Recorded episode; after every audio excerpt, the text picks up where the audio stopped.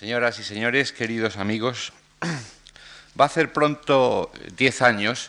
Esta fundación quiso apoyar a la psicología española publicando una serie de ensayos en su boletín informativo, organizando aquí un ciclo, varios ciclos de conferencias y eh, unas jornadas sobre problemas actuales de la psicología científica.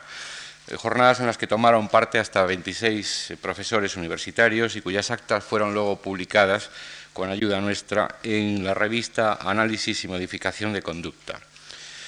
Alma de todo aquel proyecto fue el profesor José Luis Pinillos, cuyas relaciones con esta fundación han sido siempre y lo continúan siendo de una gran generosidad por su parte. Hemos querido recordar ahora aquel esfuerzo volviendo de nuevo al viejo asunto. ¿Qué tiene que decirnos hoy la psicología, la que, según el profesor Pinillos, pretende o pretendía ser una ciencia objetiva de una realidad subjetiva? ¿Qué tiene que decirnos la psicología contemporánea del hombre objeto de su estudio? Y hemos vuelto a pedir a José Luis Pinillos la colaboración que nunca nos ha negado.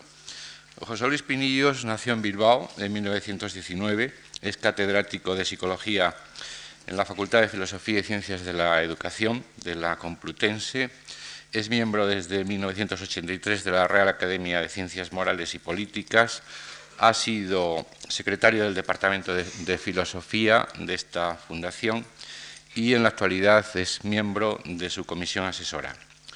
Sus investigaciones se han dirigido principalmente hacia problemas de la percepción, psicología, social y eh, psicología de la personalidad.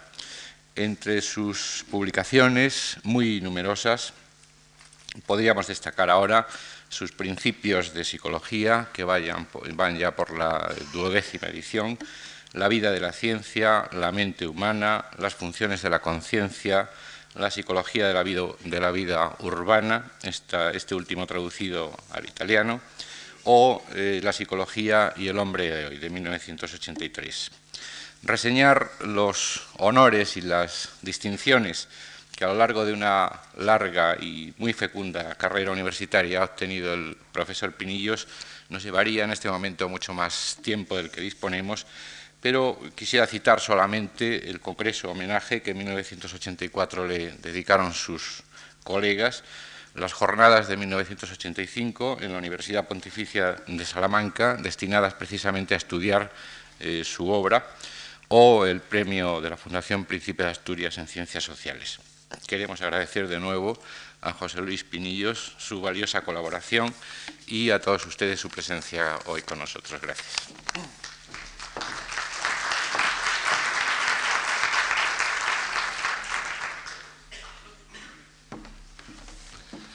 Buenas noches a todos y Antonio Gallego, toda la, la fundación, a todo su personal y a todos ustedes mis más rendidas gracias porque para mí ha sido siempre un privilegio el colaborar con esta fundación y sigue siéndolo. Ah, es eh, difícil que yo eh, les haga justicia explicando aquí eh, lo que en un momento que no era fácil para la psicología española apoyaron, no, no, no, a mí personalmente, apoyaron a la psicología. La psicología española le debe muchísimas cosas, los psicólogos lo saben, ese apoyo no ha faltado nunca, además ha sido enormemente eficaz. Eh, por la presentación que ha hecho. Verán ustedes que además son personas generosas y me tienen muchísimo cariño. Pues al director de la Fundación también, a, José Luis Juste, a Juan Mar, Andrés y a todos ustedes, a los andreses, porque son muchos en esta fundación, muchísimas gracias. Y, en fin, eh, yo voy a tratar de explicarles a ustedes por qué eh, he elegido el solicitar su atención para hablarles durante unos días, cuatro, estos ciclos de cuatro conferencias, para hablarles a ustedes el tema de la imagen psicológica del hombre.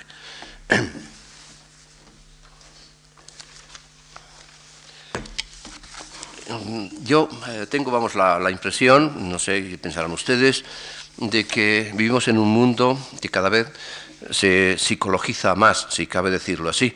Es un mundo crecientemente psicologista donde muchos problemas que hacen sufrir a la gente, eh, realmente son problemas hondos, son de carácter social, problemas de adaptación, problemas mentales eh, que producen pues, las dificultades eh, de una sociedad tan complicada, cada vez más compleja, de cambio tan rápido como es la nuestra.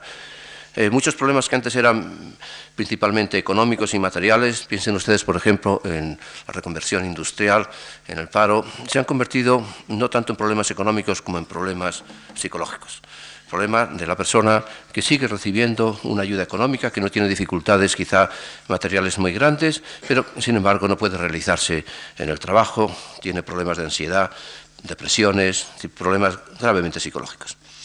Quien más y quien menos, no en nuestra sociedad, pero en otras así ocurre, tiene, como antes había el confesor, el director espiritual, y supongo que además lo sigue habiendo en muchísimos sitios, tiene su psicoanalista o su consejero psicológico. Yo creo, por tanto, que el tema de la imaginación psicológica, eh, vamos, de la imagen psicológica del hombre tiene una importancia eh, social, merece que se le preste atención, eh, porque quizás es el reverso de lo que yo afirmaba hace unos años, la ciencia, la ciencia objetiva de lo subjetivo, quizá ahora ocurre que hay una ciencia subjetiva del objetivo. en la psicología hay influencias ideológicas, influencias eh, que, eh, le, restan objetividad y que yo creo que merecen ser discutidas en público.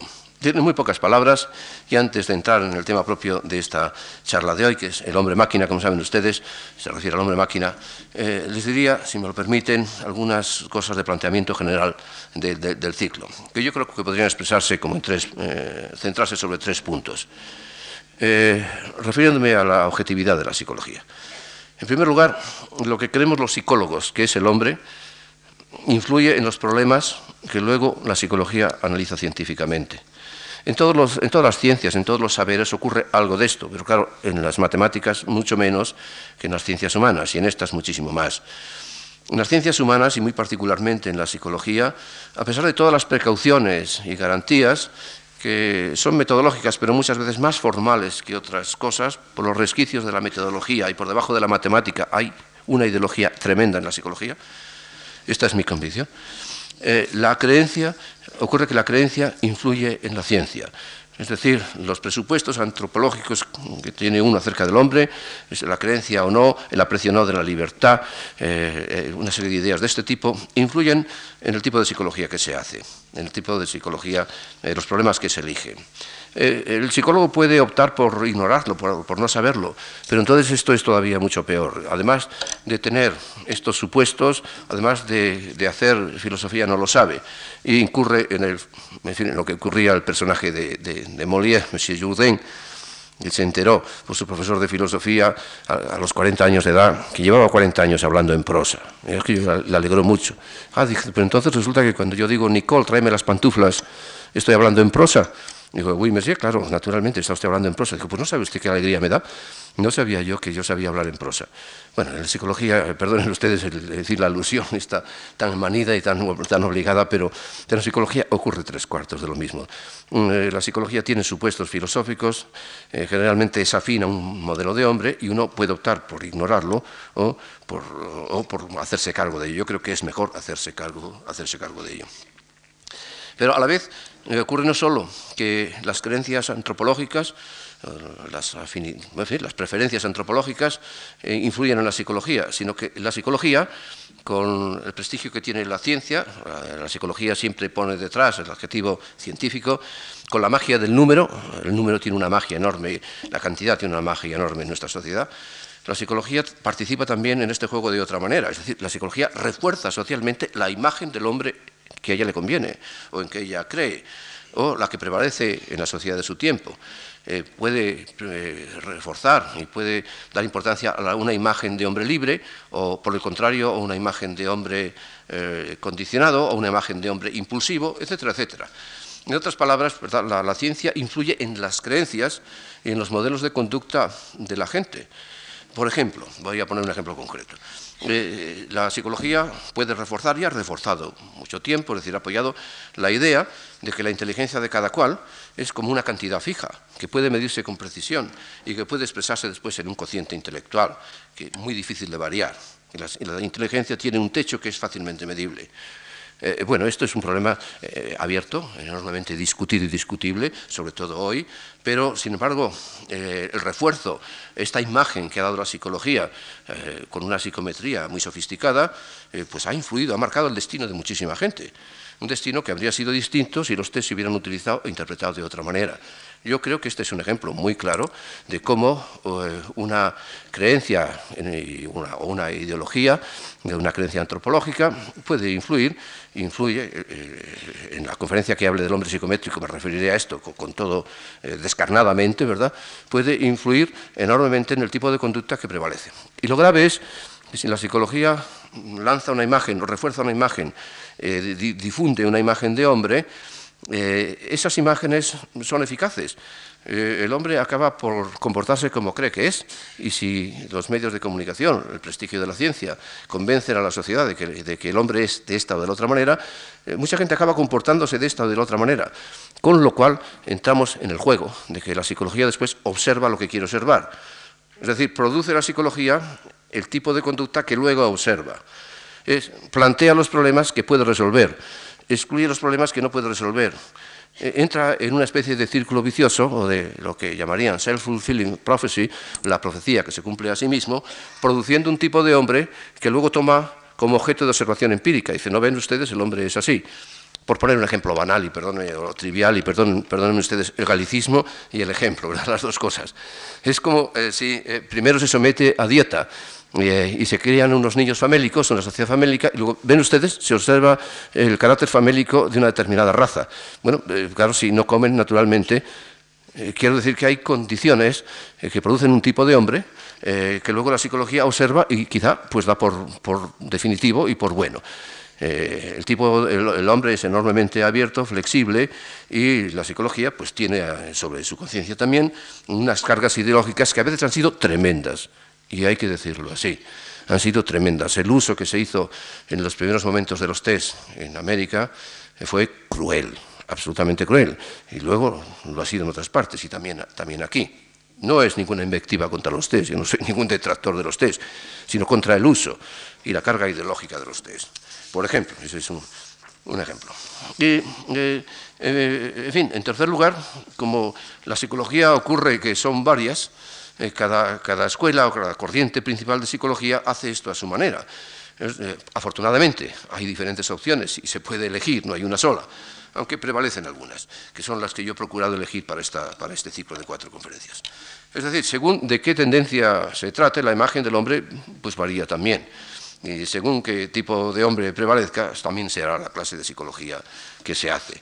Eh, por ejemplo, pues no sé, a una psicología donde la selección industrial, la selección de personal, perdón, en un país donde la selección de personal es eh, importante, donde la manipulación del hombre es importante, posiblemente el modelo de hombre-máquina le va mejor que el modelo de hombre incondicionado, que un modelo de hombre humanista. Encontrarán más, facilidades de la psicología para investigar en un modelo de hombre condicionado que no en un modelo de hombre incondicionado, etcétera, etcétera.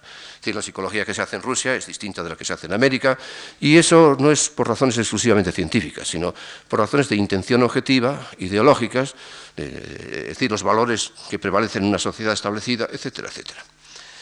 Bien, eh, en la imposibilidad material, como ya comprenderán ustedes, de analizar todos los posibles modelos, que hay bastantes, y de armar aquí un barullo ¿verdad?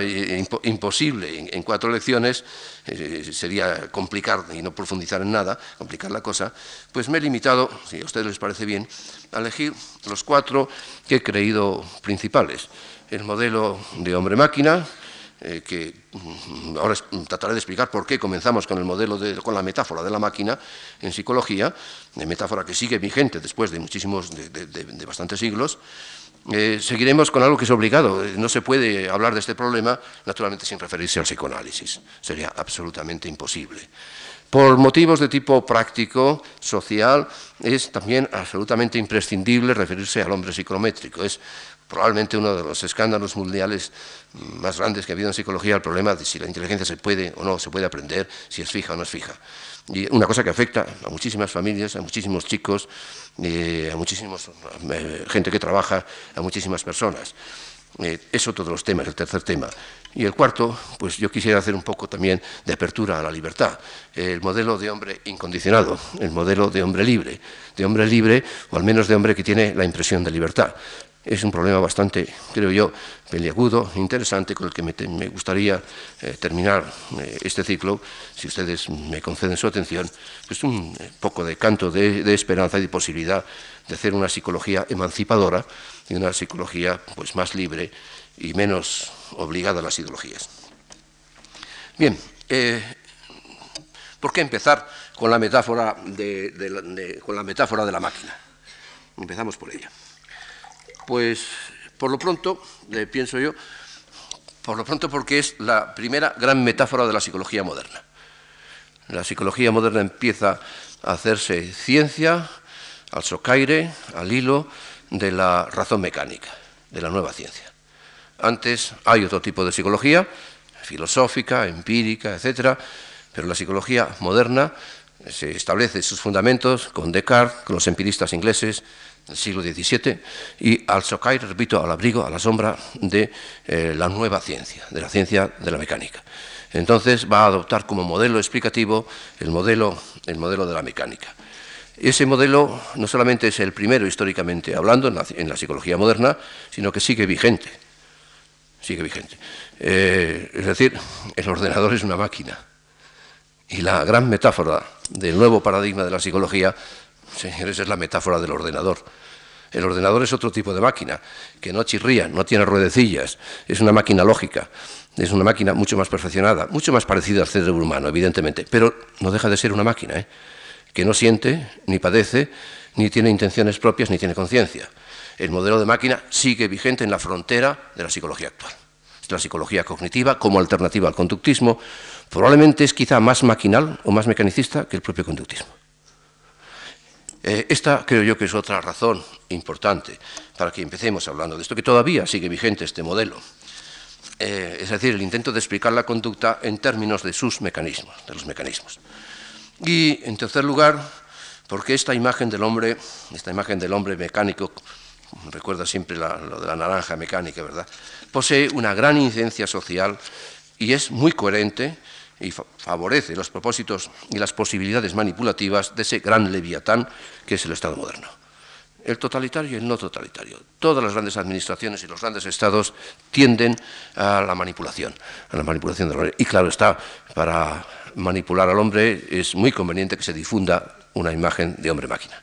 Esas son, señores, en líneas muy generales, pues no sé, las razones que, me han movido a elegir como punto de partida este, este tema. Bien, eh, yo eh, me, vamos, me he permitido, eh, no sé, es un truco que utilizo muchas veces, me gusta bastante cuando se puede hacer, utilizar el título de algún bestseller, eh, en este caso un bestseller de, de mediados del, siglo XVIII, ¿verdad? Pero que lo sigue siendo, el libro del varón de, la Metrie, de Jean Offray de la, de la Metrie, el hombre, machine, el hombre máquina, para titular y dar cobertura a, esta, a la reflexión mm, sobre eh, el mecanicismo, eh, el modelo mecanicista en, psicología. Aparte de la curiosidad histórica, aparte de que el marqués de la Metría era un hombre muy pintoresco, sería la madre divertido hablar de él como persona. Era un materialista tan consecuente que hasta murió de una indigestión. Eh, y, claro, eh, todos los reaccionarios de la época dieron justo castigo a su perversidad, ha muerto de su propio materialismo. Era un hombre enormemente inteligente, pero muy imprudente. Tan imprudente fue en sus manifestaciones, fue un hombre que, dijo la verdad y solo dice que los niños y los locos dicen las verdades, las dijo de tal manera que hasta sus amigos enciclopedistas, D'Alembert y compañía, que le debían muchísimo y que siguen muchísimas de sus indicaciones, las reflexiones de la enciclopedia sobre, sobre el alma y sobre el hombre, etcétera, no se atrevían a citarle. ¿Cómo sería? Eh, en fin, le protegió Federico de Prusia, fue el que se atrevió a hacer un elogio fúnebre de él, y fue un hombre, repito, enormemente interesante, fascinante, eh, lleno de intuiciones que siguen vigentes hoy, pero eh, cuya biografía pues no podremos, no podemos entretenernos porque no nos daría lugar a hablar del problema, el problema no biográfico, sino el problema de fondo de la cuestión. Por lo demás, el, tipo de hombre-máquina, eh, el tipo de hombre-máquina, es decir, la explicación del hombre como una, de la conducta humana en términos de mecanismos, no la descubre sin duda ninguna, no, es un descubrimiento de la metría, eh, el propio Descartes, muchísimo antes que él, eh, pues un siglo antes que él, ya descubre, prácticamente formula el modelo de reflejo condicionado, eh, mucho antes todavía que, bueno, bastante antes que Descartes, que Descartes, unos 50 años antes, una, dos, un par de generaciones antes, un español, que, por cierto, eh, eso incidentalmente, es realmente una vergüenza nacional el que no haya un estudio serio sobre Gómez Pereira. Gómez Pereira fue un hombre que ya, repito, dos generaciones antes que Descartes, eh, pues, bueno, desarrolló la teoría de los animales autómatas. Decía, bruta sensu carens los animales carecen de sentidos, ni sienten ni padecen, son autómatas. Esta teoría de los autómatas está expuesta por un español, eh, además con tanta fuerza antes de Descartes, que el propio Descartes tuvo que disculparse y decir que no, lo suyo no, y no lo es además, no era un plagio de, la obra de Gómez Pereira. Pero eso es una cosa incidental, que yo siempre que puedo aprovecho para decirlo, que no tengamos nosotros presente y valoremos nuestras propias, nuestras propias figuras. Los franceses hubieran hecho de Gómez Pereira yo que sé qué. ¿verdad? Y pues nosotros lo ignoramos así tranquilamente cuando es un gran precursor de todas estas cosas. Quiero decir que antes ya de que, eh, escribiera este librito. Escribió otros también, muy interesantes y muy divertidos. La metría del hombre máquina, eh, que tiene pues, el interés que acertó literariamente a explicar una idea que ya estaba en el aire. Repito, Descartes había caído ya en eso. Y además muy preocupado, muy preocupado por la posibilidad de que se, se intentase, al aplicar la ciencia, la mecánica de su tiempo, la mecánica de Galileo, que posteriormente sería la de Newton, a la, psicología, eh, se redujera el, interior del hombre, la interioridad del hombre, a un juego eh, de, átomos psíquicos, a un juego de mecanismos, si se mecanizara al hombre. Esa es la razón, esa es la razón por la cual Descartes separó tan tajantemente el cogito, es decir, el pensamiento, del cuerpo. No es porque eh, Descartes no supiera lo que hacía, sino justamente porque preveía eh, las posibilidades de que la mecánica invadiera el interior del hombre y desalojara al hombre de sí mismo. Por eso quiso dejar aparte, fuera de las posibilidades de la mecánica, eh, el pensamiento. La, razón, probablemente una de las razones de más fondo, y con, él Pascal, por ejemplo, y muchos otros, y además el tiempo dio la razón a Descartes. Finalmente de la psicología se expulsó el alma, se expulsó la mente y quedó un mecanismo corporal. De manera que no estaban eh, injustificadas las prevenciones de, Descartes. Eh, quiero decir que he elegido entonces el título tan acertado del hombre máquina, del hombre machine, por razones de tipo, eh, no sé, literario, social, y porque viene muy bien como título, mejor que poner otro más largo, ¿verdad? Ahora bien, antes de explicar un poco, eh, con el permiso de ustedes, la, génesis, cómo opera la razón mecánica, cómo va desalojando al hombre de sí mismo y cómo finalmente la, vida se venga. Es decir, cómo la vida no se deja desalojar y viene la protesta de los sentimientos en Rousseau y después en Schopenhauer y después en Nietzsche y finalmente en Freud.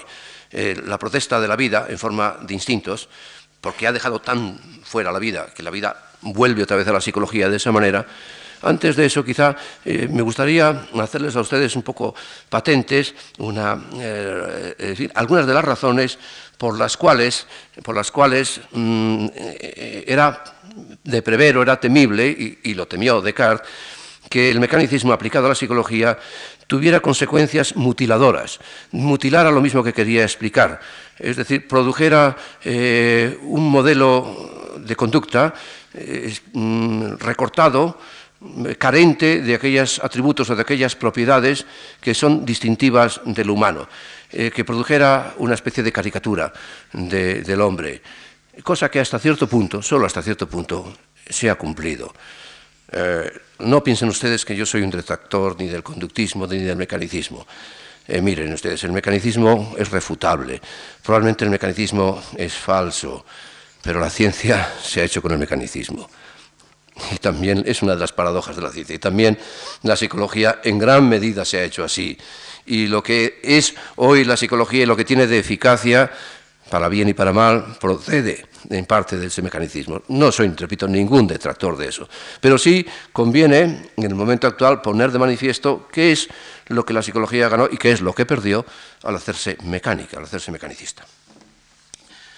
Bien, llevada a la psicología, eh, a la psicología, bueno, llevada a explicar al hombre en términos de llevar a la psicología a explicar al hombre en términos de razón mecánica, hay una razón mecánica, hay una razón dialéctica, razón de muchos tipos, la razón no es única, hay una razón histórica, hay una razón vital. La palabra razón tiene muchísimas, muchísimos significados, muchísimas modulaciones. Pues bien, la razón que, que, utilizó Galileo y que utilizaron Galileo y Newton para explicar la física, a diferencia de la razón aristotélica, supone muchas cosas, pero referidas a la psicología, pues yo creo que principalmente unas cuantas que me gustaría comentar durante un momento con ustedes. En primer lugar, es obvio que supone una concepción del mundo como un sistema de cuerpos en movimiento, eh, eh, con mecanismos que transforman, un movimiento, transforman los movimientos, como una máquina inmensa, una inmensa máquina, lo, cual pues, supone explicar la vida mental o la conducta, reducirla a sus mecanismos. O sea, eh, a un sistema de piezas o de órganos, en sentido lato, que transforman unos movimientos en otros. Finalmente, eh, la función de todos esos mecanismos sería pues, la, función, eh, la función mental, la función psicológica y la función conductual. En esta explicación se niega todo orden finalista. Es decir, la, ciencia, eh, la nueva ciencia, mm, rompe con la ciencia, con la física aristotélica en varios órdenes, pero principalmente en que renuncia a las causas finales, a todo tipo de causas que no sean las causas eficientes, eh, las causas de colisión. El mejor ejemplo es de la causalidad de una bola de billar que transmite su movimiento a otra, colisión de cuerpos, colisión de cuerpos elementales. Entonces se queda con este tipo de explicación, explicación causal.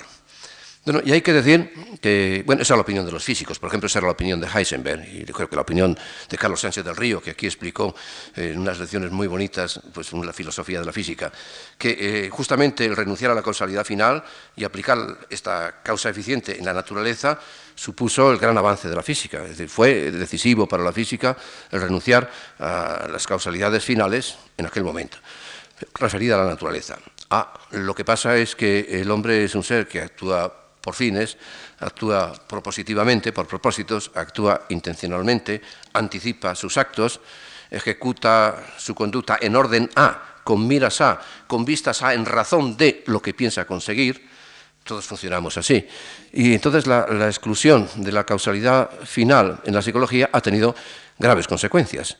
Eh, ha tenido la consecuencia, piensen ustedes, la primera y capital, de reducir la respuesta humana a un efecto.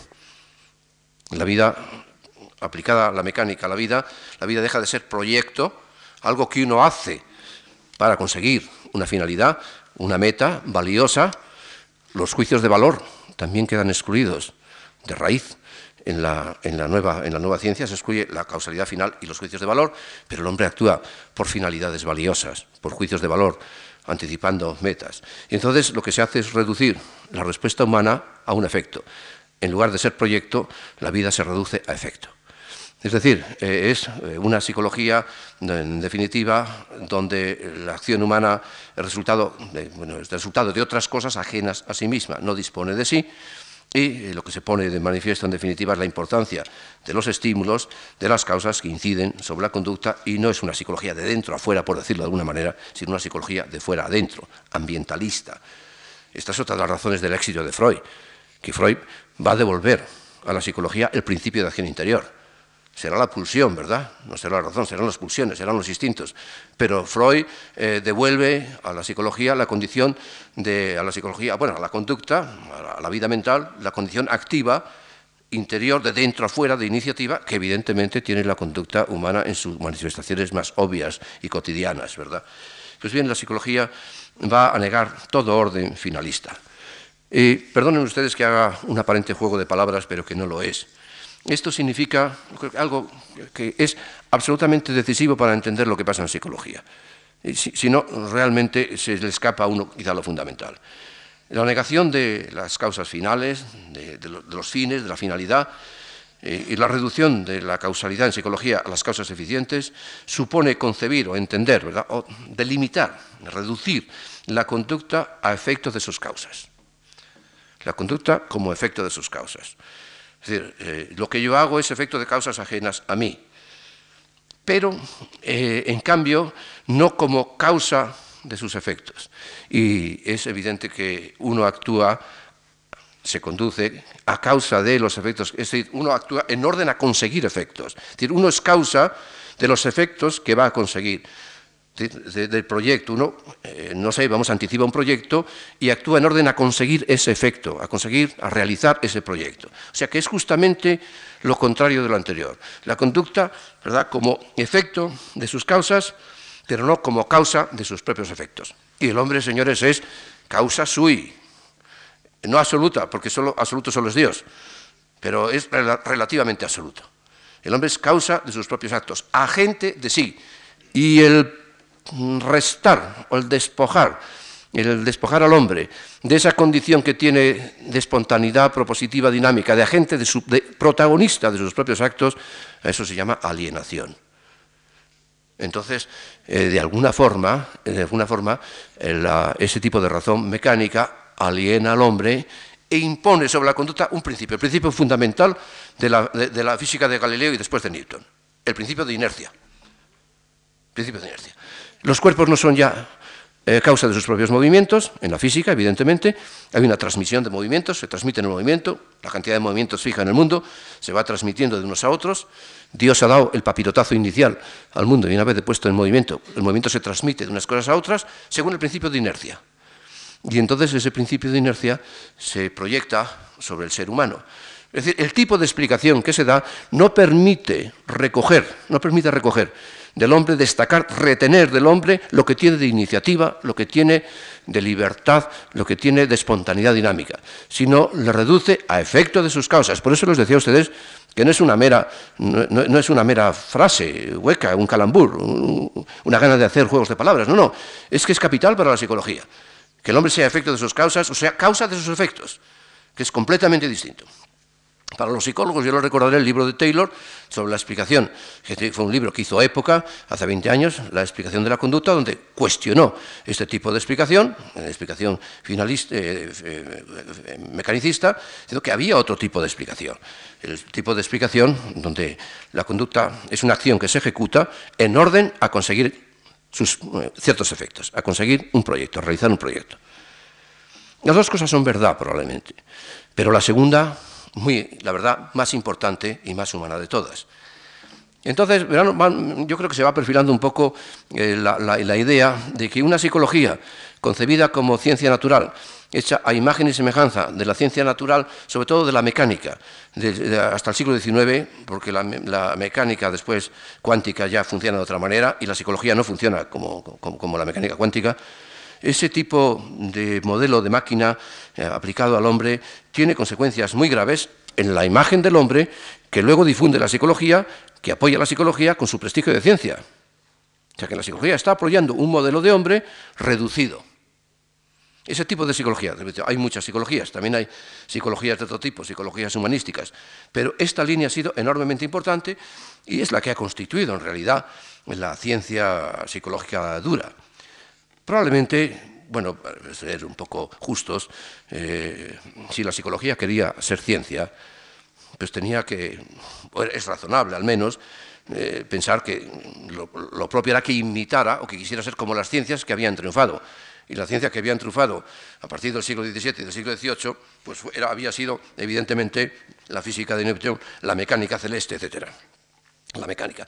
Entonces es natural que eh, intentara pues, aplicar esos métodos al estudio de la mente, primero, es eh, la mecánica de la asociación de ideas, el mecanicismo de la asociación de ideas, y eso eh, Hume, el gran filósofo inglés, lo dice, que quiere ser el Newton de la mente, y después pues, aplicarlo no ya a la mente, sino a los estímulos y a las respuestas, es decir, a la conducta humana. Eh, en, este, en, esta reflexión o en este comentario que les hago a ustedes sobre las repercusiones que tiene la adopción del modelo mecánico en psicología, repercusiones, vuelvo a insistir, buenas y malas, pero algunas evidentemente muy limitativas, es también la aplicación de un determinismo riguroso. La conducta se entiende como una concatenación de causas y efectos. Primero, concatenación de, ideas, de asociación de ideas y luego de estímulos y respuestas. Concatenación de causas y efectos. Se entiende como una, esa concatenación de causas y efectos es proceso. Se le quita el valor de praxis, no tiene la condición de praxis. La praxis es un proceso dirigido por un individuo que es el que, eh, eh, es el que regula el proceso, pero no es puramente una concatenación mostrenca, impersonal, como los procesos físicos. No los procesos físicos no tienen dueño en ese sentido. La conducta sí tiene dueño, que es el sujeto que la ejerce. Pues se entiende entonces como una concatenación de causas-efectos, de estímulos y respuestas, en la que no hay lugar para un sujeto apropiado de sí, adueñado de su, advertido de sí mismo, apropiado de su propia acción, de sus propios fines, ni para ninguna voluntad consciente, que a lo sumo se dirá que acompaña nuestros actos, pero no los dirige se va a llegar finalmente, y en esto estamos todavía, la psicología cognitiva, el malvado Pilishin, ¿verdad? Y, compañía, todavía están en la idea de que las imágenes mentales y la conciencia no dirigen nada, simplemente acompañan los procesos computacionales del cerebro, de los procesos del, del procesador de información, da la ilusión de libertad, la ilusión de que nosotros ejercemos eh, un imperio sobre nuestros actos, que dirigimos nuestros actos, pero en realidad todo eso sería ilusorio. Eh, la realidad es que la, digamos, la conciencia de nuestros actos sería posterior a la ejecución de nuestros actos. Nuestros actos serían realizados maquinalmente, según un proceso de computación muy complicado, como en Descartes, eh, los movimientos del cuerpo serían, relacionados, serían realizados automáticamente, seríamos en el fondo autómatas dotados de la ilusión de libertad, dotados de la ilusión de que ejercemos el control de nuestras propias, propias eh, actos y eh, conductas, etc. Eso es lo que en el fondo significa el título aquel famoso de Skinner, que luego ya ha rebajado un poco la cuestión, más allá de la libertad y la dignidad. La libertad sería una palabra vana eh, para ocultar nuestra ignorancia de las verdaderas causas de nuestra conducta. Al no saber cuáles son estas causas, que son ajenas a nosotros, hablaríamos de libertad. Pero en realidad la libertad solo serviría para ocultar eh, el determinismo férreo a que está obligada esta concepción mecánica. Bueno, luego pasa, luego pasa eh, la, realidad de, de, la vida y la realidad de la psicología, que la gente no hace lo que dice, Claro, Skinner ha hecho cosas mucho mejores que estas que dice, no ha hecho lo que dice. El clínico, eh, que tiene delante a un sujeto vivo, siempre lo considera como un sujeto vivo, por muy mecanicista que sea. Eh, los conductistas utilizan imágenes mentales cuando les hace falta. Luego hay una inconsecuencia. Alguien decía, ah, hablando de España alguna vez, que las dictaduras españolas estaban atemperadas siempre por la desorganización. Eh, bueno, no siempre, pero en fin, atemperadas por la desorganización que no serán consecuentes con las cosas. Una dictadura alemana es mucho más consecuente, o supongo yo, que, una dictadura a la española o a la italiana. Bueno, pasa lo mismo un poco en ciencia, tampoco se es del todo consecuente en la práctica, ¿verdad? O sea que estas eh, matizaciones, vamos, estas reflexiones, hay que atemperarlas después cuando se llevan a la práctica. Otra de las características de, este, este, mecanicismo, eh, la concepción mecánica, es el atomismo. Es decir, explicar la conducta como resultado de, una composición de átomos psíquicos. Sensaciones, principalmente sensaciones, y sentimientos elementales. Eh, la advertía Dilthey, Dilthey fue un gran crítico de estas cosas, eh, yo no alcancé, no es natural, a conocer a Dilthey, pero sí he sido discípulo de dos discípulos de Dilthey. Y entonces yo creo que Dilthey es una figura que hay que recuperar para la crítica psicológica enormemente importante, como todo ese periodo alemán, eh, que ha quedado por la guerra, ha quedado marginado. Y eh, Dilthey se hizo una observación muy fina y dijo, bueno, es tan brutal el querer reducir la unidad de la conducta a un resultado, a un compuesto de sensaciones, donde la conducta no, sería, no tendría unidad intrínseca propia, sino sería un resultado de otras cosas, sería un efecto, volvemos a la idea de efecto, y un efecto, por lo tanto, inerte, dice que la, la psicología mecanicista y atomista ha tenido que ir inventando nuevos átomos psíquicos, nuevos elementos, ampliando su repertorio de elementos para poder acercarse un poco a la explicación de la realidad. El salto es tan grueso entre una conducta amorosa, una vivencia de amor o una vivencia religiosa y la suma de sensaciones que tuvieron que ir eh, haciendo mediaciones, eh, vamos, de alguna manera introduciendo más átomos para complicar la cosa y que se pareciera más a la realidad. Lo cual naturalmente significa que para que esa, decía para que esa explicación elementalista funcione, tiene que renunciar a sí misma. En lugar de utilizar unos átomos elementales, poquísimos átomos elementales, tiene que ir complicando la cuestión porque si es fiel a la letra, de, es fiel a la letra de los elementos, pues evidentemente no se acerca ni con mucho a una explicación. Lo importante de todas maneras de reducir la conducta a una composición, hacer de la conducta un resultado, es que se le priva de su identidad originaria. la conducta ya no es dueña de sí originariamente, no tiene identidad originaria, raíz originaria propia, sino es el resultado de otras cosas distintas de ellas. Pierde, digamos, su sustantividad, pierde pie, su, su apropiación, la apropiación de sí misma, y pierde también su iniciativa, eh, su iniciativa propia, su espontaneidad dinámica. Bueno, y eso es lo que pasa. Todo asociacionismo, el atomismo aquí es sinónimo de asociacionismo, es decir, reducir la conducta o la mente a asociación de ideas o asociación de estímulos y respuestas. En el caso de los estímulos y respuestas la cosa es más clara. Toda la iniciativa de la conducta viene fundamentalmente del estímulo de fuera de ella. Es el estímulo el que pone en marcha la respuesta.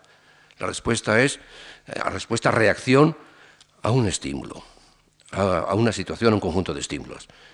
Piaget, el, gran el, psicólogo suizo, Piaget, Jean Piaget, eh, dijo esto magistralmente con muy pocas palabras.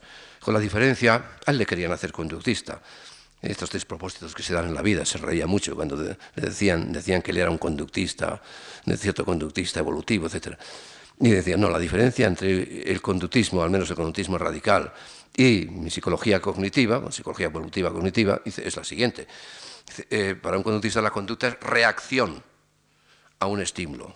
Es una conducta reactiva, compaginable con un hombre pasivo, reactivo. Dice, pero para mí el comportamiento es operación sobre un objeto operación de un sujeto sobre un objeto. Conocimiento, operación o intención, eh, como quieran ustedes decirlo, si quieren hablar así, eh, en una iniciativa de un individuo, de un sujeto que opera sobre un objeto. Es decir, al hablar de objetos se está hablando de sujetos, porque son correlativos, no se puede hablar de objetos sin sujeto. Y, bien, entonces la diferencia es notable entre una, una, conducta que da por supuesta la iniciativa de un individuo, del tipo que sea, para operar sobre la realidad, a aquella otra concepción donde la iniciativa está siempre fuera, en el ambiente.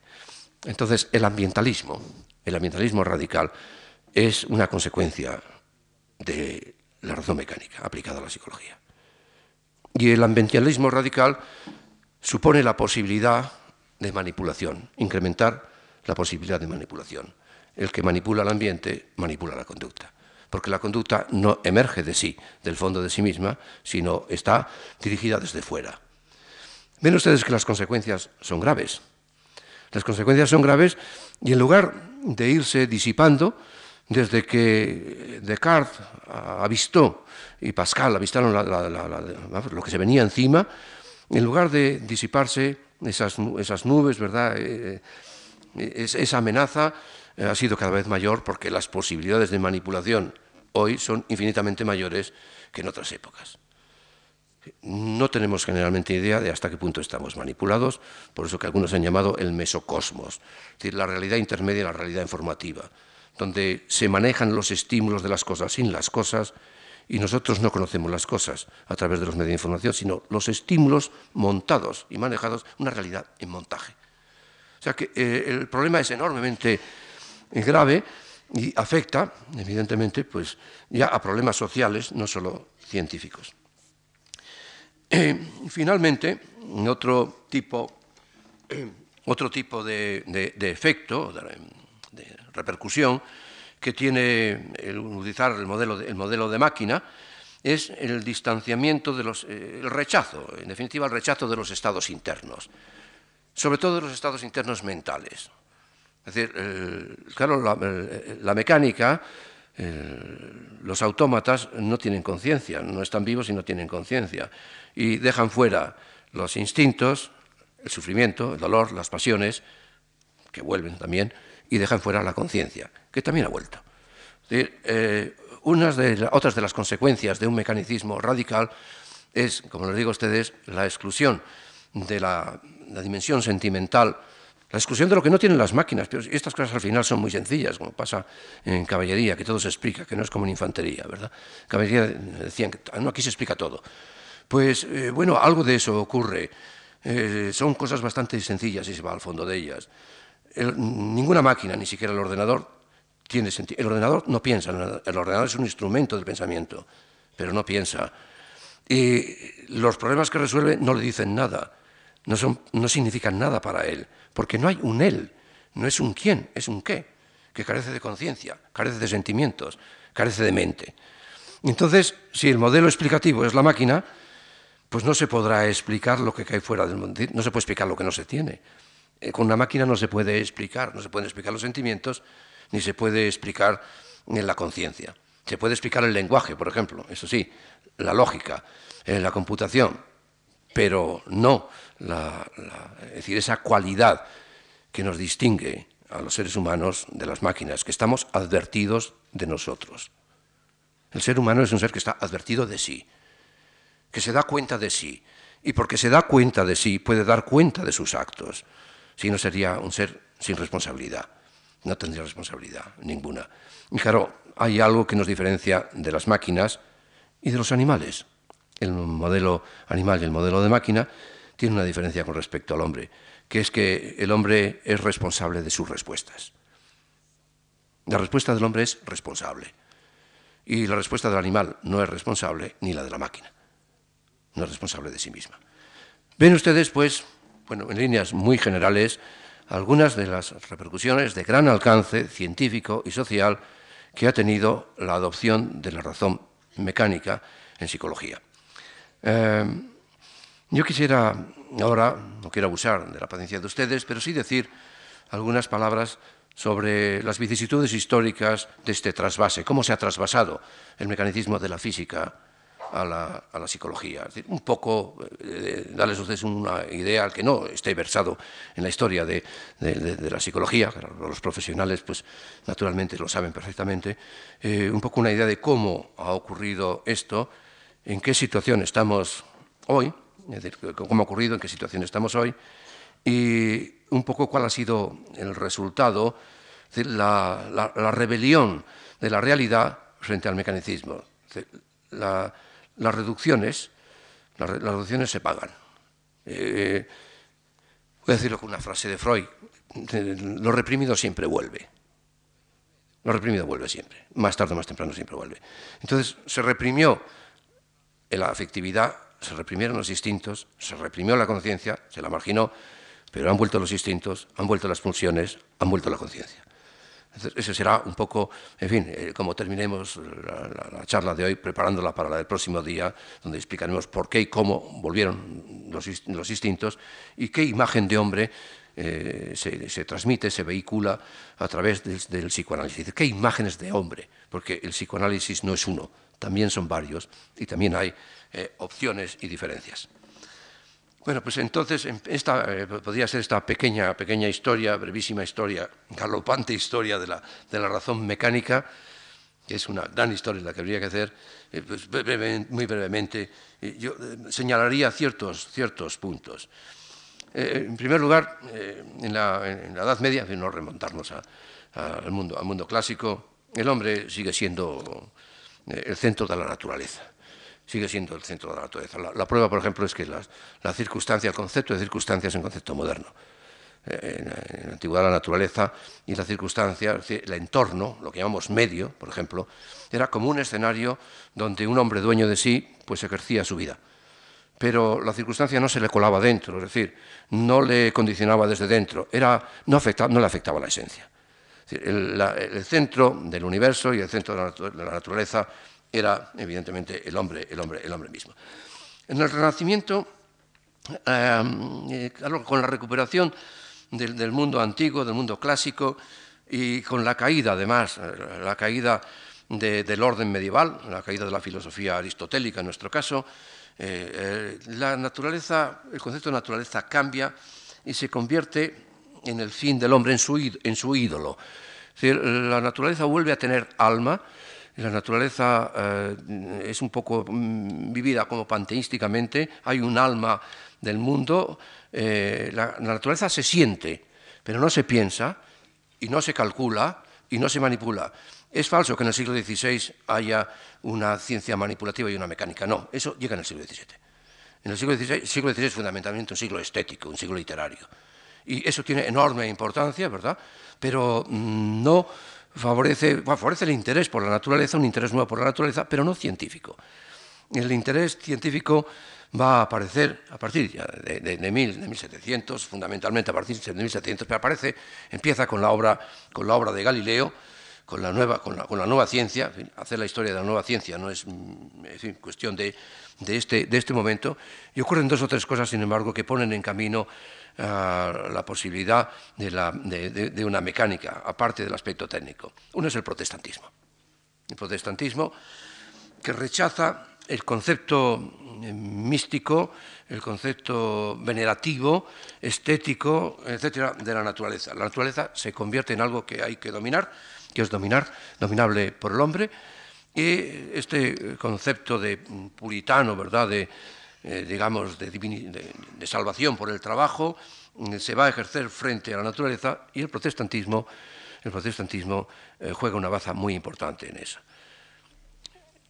Aunque sea incidentalmente, yo quiero decir aquí que cuando uno piensa en las repercusiones que ha tenido la contrarreforma en España, eh, no es por azar que España no haya tenido, decir, que España no ha tenido después eh, una revolución científica.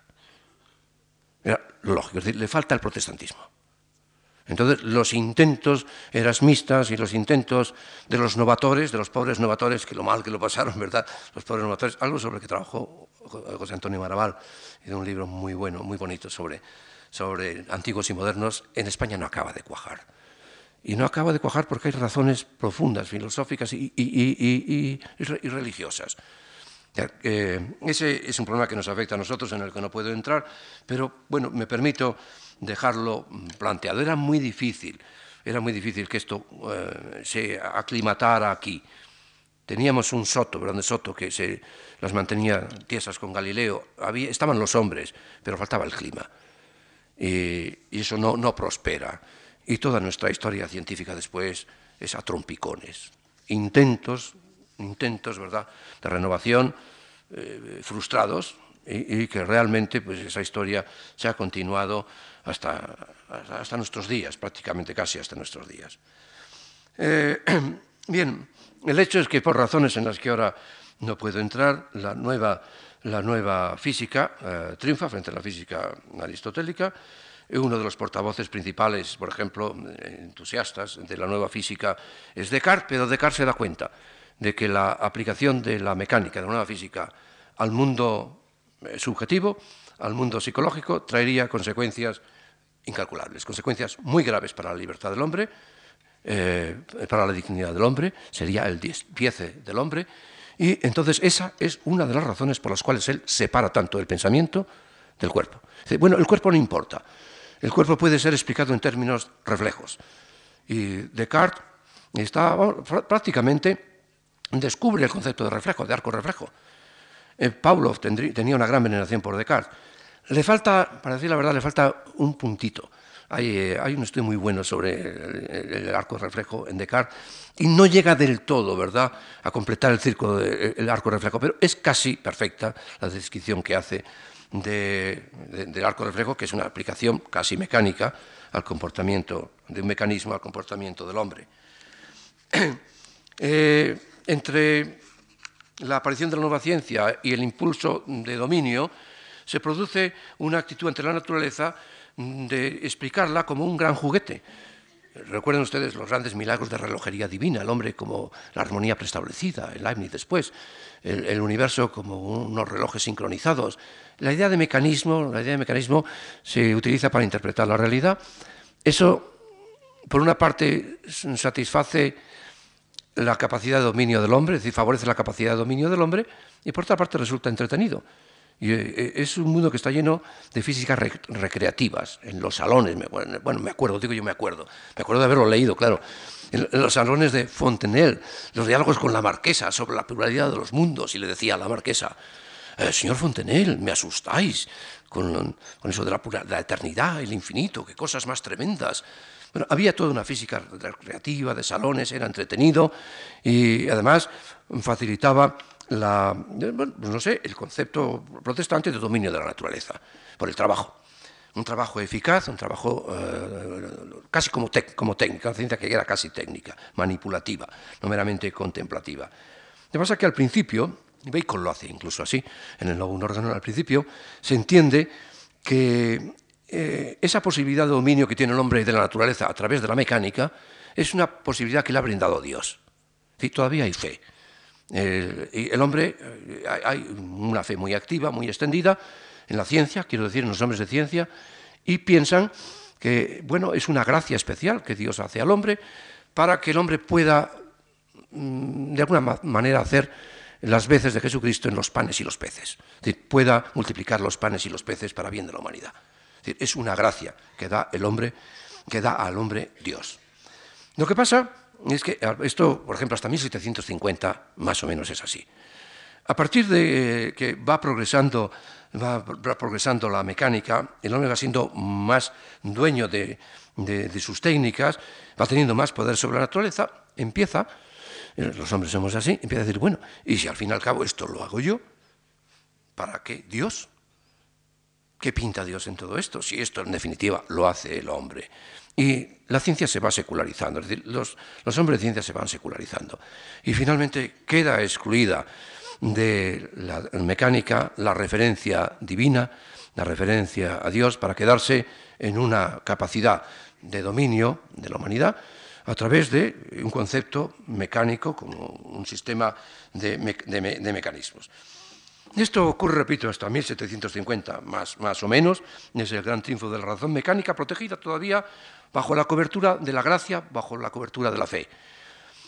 A partir de entonces las cuestiones empiezan a complicar y como les decía a ustedes, con Rousseau hace explosión el sentimiento, no solo con Rousseau, pero con Rousseau eh, eh, evidentemente es su rechazo de esa civilización, el, buen salvaje, la idea del buen salvaje, y en definitiva hay, eh, está la vida afectiva, que no cabe en la mecánica, que queda excluida de ese tipo de psicología, que es la que hacen los empiristas ingleses. Es decir, no voy a entretenerles a ustedes, eh, pero los empiristas ingleses lo que hacen es reducir la vida mental a un juego, a una mecánica de ideas, a la mecánica de las ideas, eh, con unas leyes de asociación por contigüidad, etcétera, por contraste, por semejanza, que vienen a ser o pretenden ser parecidas a las leyes de la, las leyes de la atracción de los planetas las leyes de la atracción de los planetas se quieren ver o se quieren más o menos eh, proyectar sobre la vida mental. Y las ideas se atraen unas a otras en virtud de unas leyes que son las leyes de la asociación.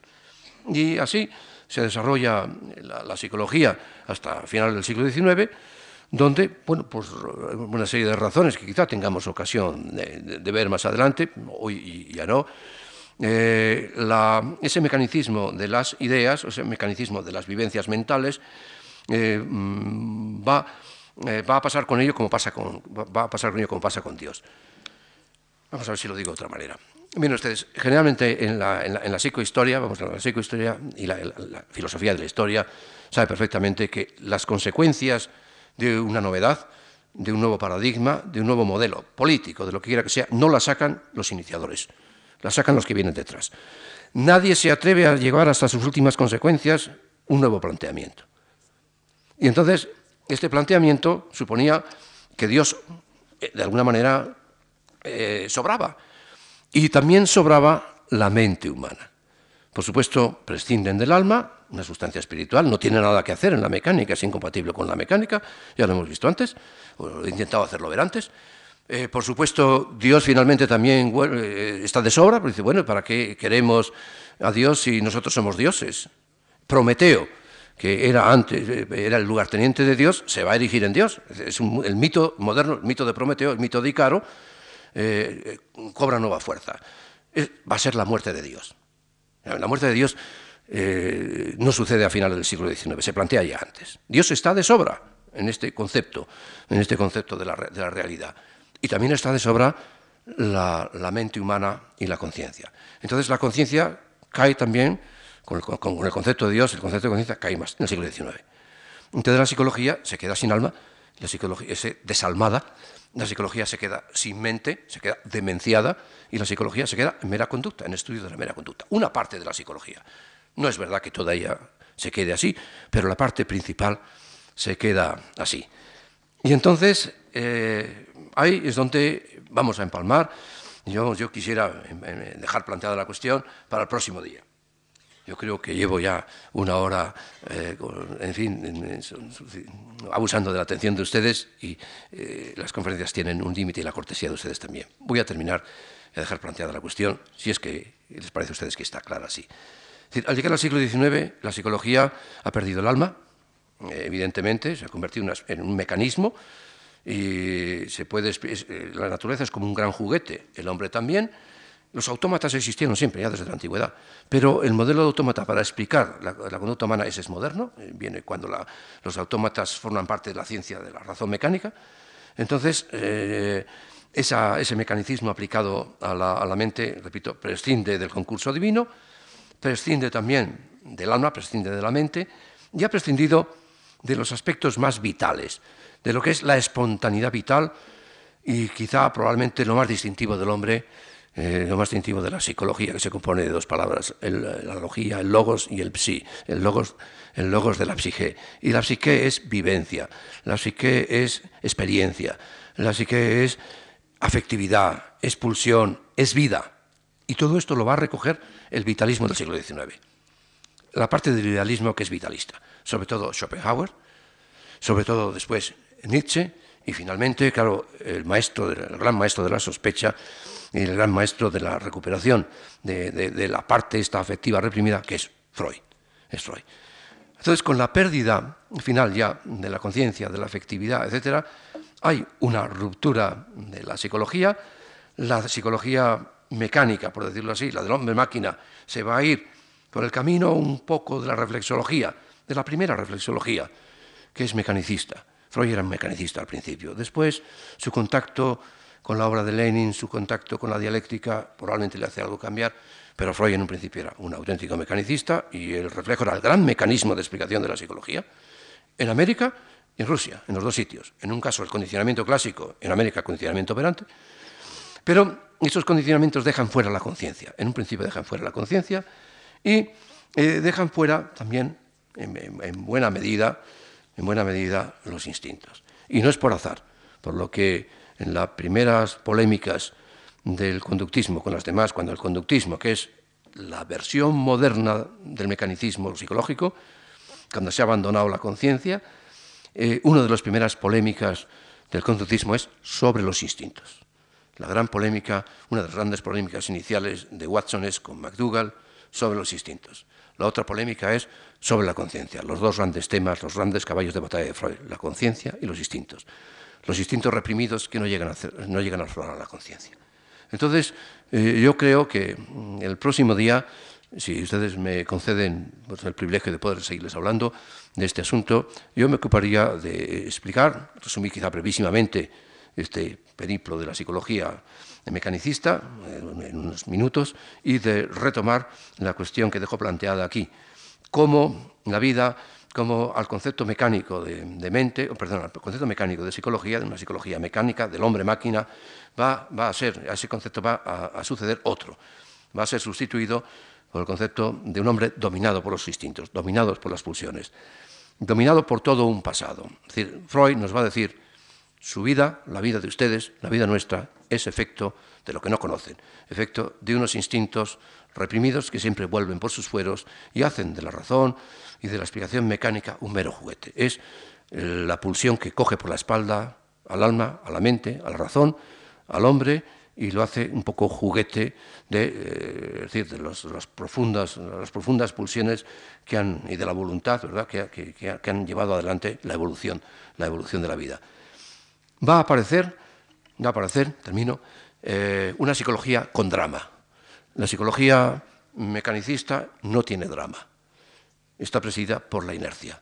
Está presidida eh, por unos conceptos físicos y la física carece de drama la psicología de Freud va a ser profundamente dramática, va a impactar quizá todavía más que la anterior eh, y va a poner por obra, es decir, va a convertir en realidad un modelo de hombre distinto, el modelo de hombre que desconfía de la razón, que sospecha de la razón, que declina su responsabilidad, que se siente manejado por fuerzas de las que él no es partícipe y entra a la psicología en el camino, en el camino ya propio del siglo XX.